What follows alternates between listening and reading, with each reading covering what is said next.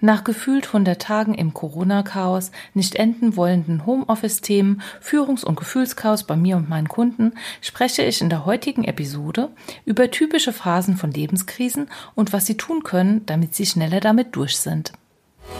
Hallo und herzlich willkommen in der Teamküche. Mein Name ist Eva Schäuber. Schön, dass Sie da sind. Hören Sie einfach rein und erfahren Sie, was mich und meine Kunden im Alltag bewegt. Viel Spaß beim Zuhören.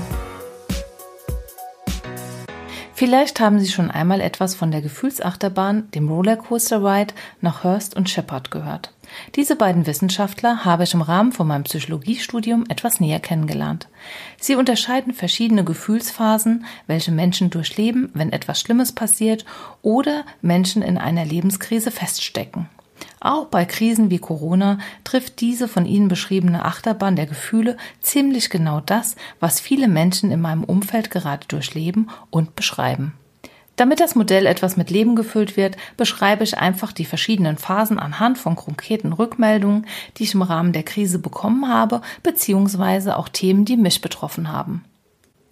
Das Modell startet ganz klassisch mit Phase 1. Phase 1 ist die Vorahnung. Es zeichnet sich schon ziemlich früh ab, dass diese Krise auch Europa bevorsteht. Wer Nachrichten schaute oder sich umhörte, musste einfach ahnen, dass Corona auch zu uns nach Deutschland kommt und zu echten gesundheitlichen und wirtschaftlichen Problemen führen wird. Zu diesem Zeitpunkt hatte ich aber vielleicht noch etwas Hoffnung, dass es anders kommt. Der Phase der Vorahnung folgt direkt der Schock. Spätestens mit der ersten Erkrankten war es Realität. Corona hatte Deutschland erreicht. Nach dem ersten Schock kam die Trauer. Trauer über das, was gerade nicht mehr geht, wie beispielsweise meine Offline-Workshops, oder was für immer verloren schien. Was tun? Sich mehr anstrengen, der Sorge Rechnung tragen, Corona ganz leugnen? Alles natürliche Phasen, wenn man der Gefühlsachterbahn nach Hurst und Shepard weiter folgt. Ich war also total im Plan. Doof nur, wenn dann noch die Wut dazu kommt. Wenn die Wut hochkommt, weil alles nicht so funktioniert, wie es soll, und man dann auch noch ans Aufgeben denkt. Der Gedanke ans Aufgeben wird plötzlich attraktiv. Ganz unten angekommen, fühlt es sich dann an, als ob man mitten in einer Depression steckt. Zumindest stelle ich es mir so vor. Alle Ideen scheinen sinnbefreit und nicht realisierbar. Der Tunnelblick setzt ein und man wird immer langsamer, bis man in der vollkommenen Entschleunigung ankommt und gar nichts mehr geht. Glücklicherweise ist das noch nicht das Ende des Modells. Und wer mich kennt, weiß, dass ich schon ein kleiner Zwangsoptimist bin. Also, weiter geht's. Es gibt neue Ideen, neue Hoffnungen und mein Enthusiasmus packt mich. Die letzten Reserven werden mobilisiert, Nachtschichten eingelegt, der Motor läuft an, die Entwicklungszone ist mein neuer Lieblingsfreund. Und immer schneller und immer besser gelingt es mir, alternative Ideen zu entwickeln. Und jetzt? Ja, jetzt, tada! Ich traue mich es kaum zu sagen, aber jetzt ist all das, was ich normalerweise offline mache, auch online möglich. Und das Beste daran, es ist fast ein adäquater Ersatz. Und ich habe endlich mein Online-Mentoring-Programm für Führungskräfte auf die Beine gestellt, das ich schon länger als Konzept bei mir in der Schublade liegen hatte. Und noch viel besser, das Programm startet bereits Ende April. Die Krise, zumindest die emotionale, habe ich überwunden. Und was soll ich sagen? Es ist noch viel besser als vorher. Kritiker könnten an dieser Stelle jetzt einwerfen, naja, mal abwarten, was noch kommt. Und ja, es könnte auch sein, dass die nächste Krise bereits in Form der nächsten Viruswelle schon wieder vor der Tür steht. Und ja, es könnte auch sein, dass alles noch viel schlimmer wird. Und ja, das ist auch eine Variante des Verlaufsforms dieses Modells. Aber auf jeden Fall meine nicht. Und wissen Sie warum? Weil ich mich dagegen entschieden habe. Jetzt denken Sie vielleicht, die spinnt ja. Vielleicht betrachte ich aber auch die Krise einfach aus systemischer Sicht etwas anders. Doch dazu am Ende dieser Episode noch etwas mehr. Ich möchte gerne noch ein paar Tipps mit Ihnen teilen, wie Sie Ihre eigene persönliche Gefühlsachterbahn besser aushalten können und schneller in den Griff bekommen. Mein erster Tipp. Sie sollten in Bewegung bleiben. Je mehr Sie psychisch erstarren, desto mehr sollten Sie physisch in Bewegung kommen. Nutzen Sie die Möglichkeit, schnell mal in der Mittagspause um den Block zu gehen oder nachmittags einen längeren Spaziergang zu machen. Eine meiner Studienkolleginnen macht sogar täglich vor oder nach der Arbeit einen Nordic Walking Rundgang von 10 Kilometer. Und bei dem fantastischen Wetter der letzten Tage ist das einfach perfekt. Tipp Nummer zwei: Strukturieren Sie Ihren Tag. Räumen Sie auf, geben Sie sich Struktur oder schaffen Sie Ordnung. Was meine ich damit? Geben Sie sich selbst eine Tagesstruktur. Stehen Sie wie gewohnt morgens auf, bleiben Sie nicht im Freizeitoutfit stecken, kochen Sie sich einen Kaffee, später etwas zum Mittagessen und abends, ja, dann machen Sie vor allem pünktlich Feierabend. Selbst in Zeiten von Corona ist es wichtig, eine gute Balance zwischen Beruf und Familie bzw. Beruf und Freizeit zu finden. In meinem Freundeskreis nehme ich wahr, dass es schwierig ist, genau diese Balance zu finden und zu halten. Neben fehlender Kinderbetreuung sind es nicht selten die Arbeitskollegen, welche noch spätabends anrufen und dafür sorgen, dass beide Bereiche sich miteinander mischen. Versuchen Sie, soweit es geht, hier eine Trennung hinzubekommen. Und wie es in der Praxis so ist, manchmal gelingt es, manchmal auch nicht. Wichtig ist, dass Sie es noch wahrnehmen. Gefährlich wird es, wenn es normal wird, dass beide Bereiche sich mischen. Tipp Nummer drei: Unterbrechen Sie Ihre Gedankenkreise. Versuchen Sie einen klaren Kopf zu behalten. Meinen Kunden empfehle ich dann immer, feste Grübelzeiten am Tag einzuplanen. Beispielsweise wählen Sie eine bestimmte Uhrzeit, zu der Sie sich 15 Minuten Zeit nehmen, um über all das nachzudenken, was an dem Tag so war. Reflektieren Sie noch mal kurz. An welchen Punkten hängen Sie fest? Was beschäftigt Sie?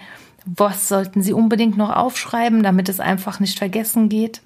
Stellen Sie sich den Wecker Ihres Handys, um diese Grübelzeit dann auch tatsächlich zu begrenzen. Wenn alles aus dem Kopf raus ist, was raus musste, können Sie viel leichter Ihren Feierabend genießen. Manchmal hilft auch ein Gespräch mit Freunden oder Familie über berufliche Belange.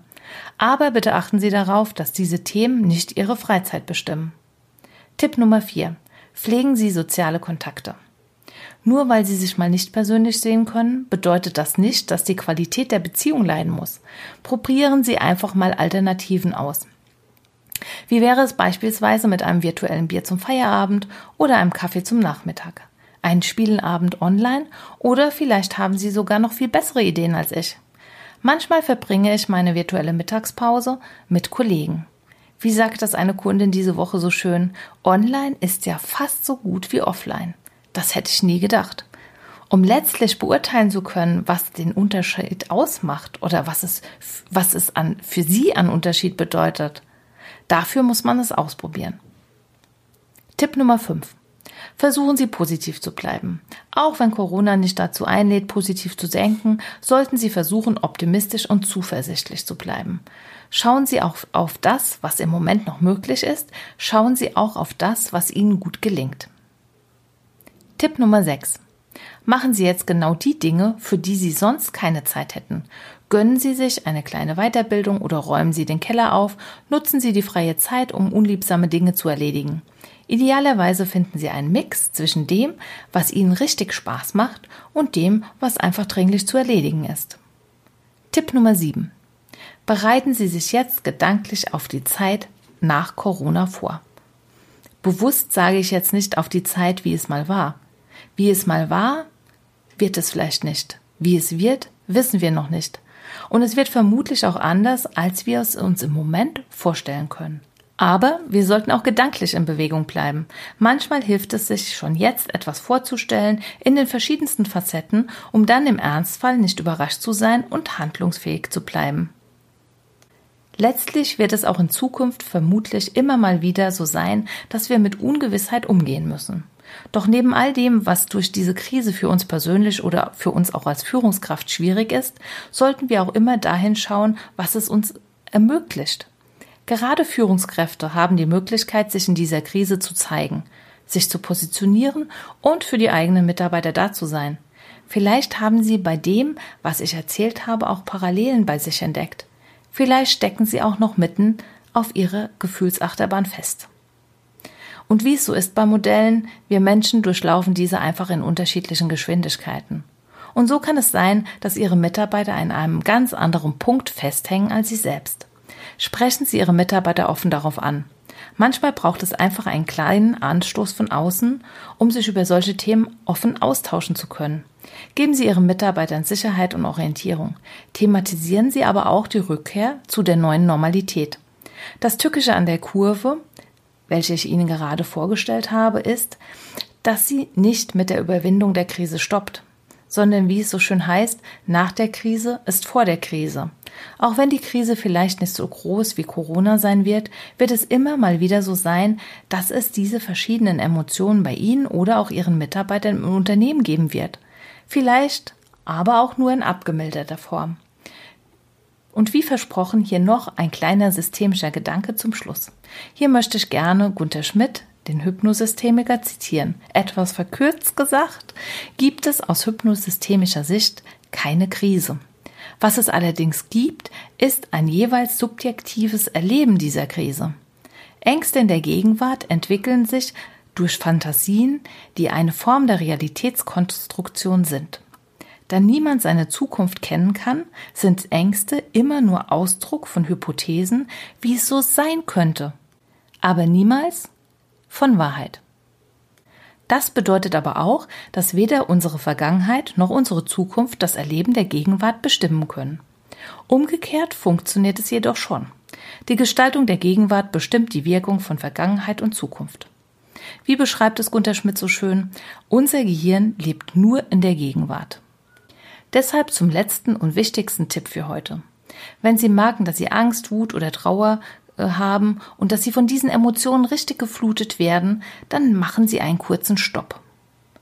Treten Sie einen Schritt zurück und nehmen Sie sich einen Moment Zeit und überlegen Sie, passt diese Emotion zu den objektiv wahrgenommenen Fakten oder entspringt sie eher Ihrer Fantasie?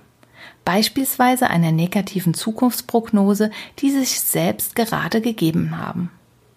Wenn es so eine selbstkonstruierte Emotion ist, dann entscheiden Sie bitte im nächsten Schritt, ob Sie diese weiter behalten möchten oder was Sie stattdessen viel lieber hätten. Klingt kompliziert und seltsam? Ist es vielleicht manchmal auch. Aber meistens gelingt es sehr schnell und sehr gut, daran zu arbeiten.